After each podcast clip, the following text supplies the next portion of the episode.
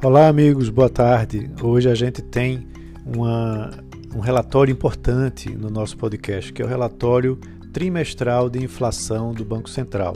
Ele foi divulgado hoje e traz aí qual a expectativa do Banco Central para a economia brasileira é, para o final desse ano, né, até o final desse ano e para o ano 2021.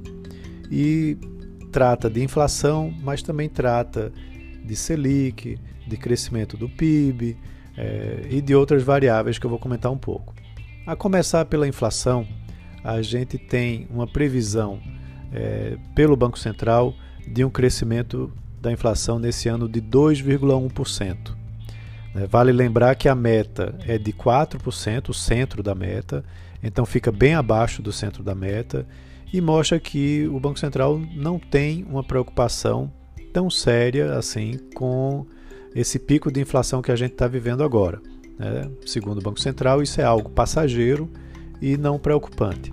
Então, por conta disso, é muito provável que a Selic deve se manter nesse patamar dos 2% até provavelmente o final do ano que vem. Até porque a previsão também de inflação para o ano que vem é baixa, né? algo em torno de 3% abaixo do centro da meta de inflação.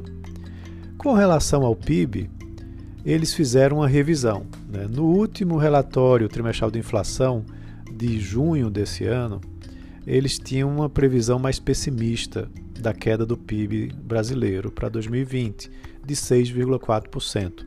No momento, a previsão do Banco Central é de 5%, onde a agropecuária vai fechar o ano no positivo, crescimento de 1,3%, e a indústria que anteriormente a previsão era de uma queda de 8,5%, passa agora para uma queda de 4,7%. Bastante otimista, principalmente por conta do setor de transformação, da indústria de transformação. Já o setor de serviços, é, a expectativa ainda é de uma queda. Né? Antes era de 5,3% no último relatório de junho e agora é de 5,2%.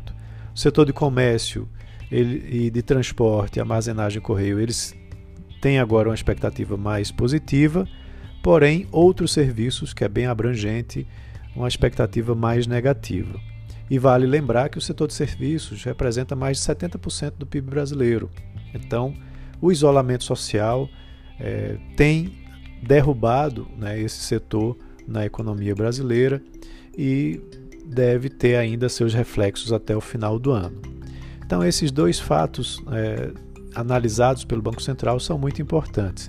Vale a pena lembrar também que eles fazem uma previsão, e a previsão para 2021 é de que a economia é, brasileira tenha um crescimento de 3,9%. Essa expectativa do Banco Central é mais otimista que a expectativa do mercado, tá?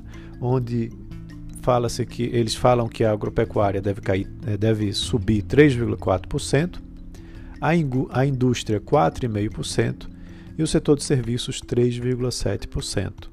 Como a base é, de comparação é fraca, então talvez não seja tão difícil assim você ter esse maior patamar.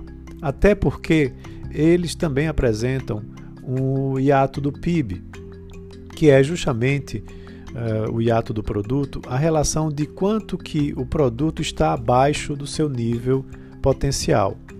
E, segundo a estimativa deles, está algo em torno de 4% abaixo do seu potencial, né, mostrando que a economia poderia eh, se recuperar sem inflação e no ritmo mais rápido. Com relação ao câmbio, a expectativa até 2023 é de um câmbio uh, nessa casa aí dos R$ 5,50 ou um pouco abaixo disso. Tá? Então, essa é a minha análise. Né? Tem muitos outros dados importantes no relatório.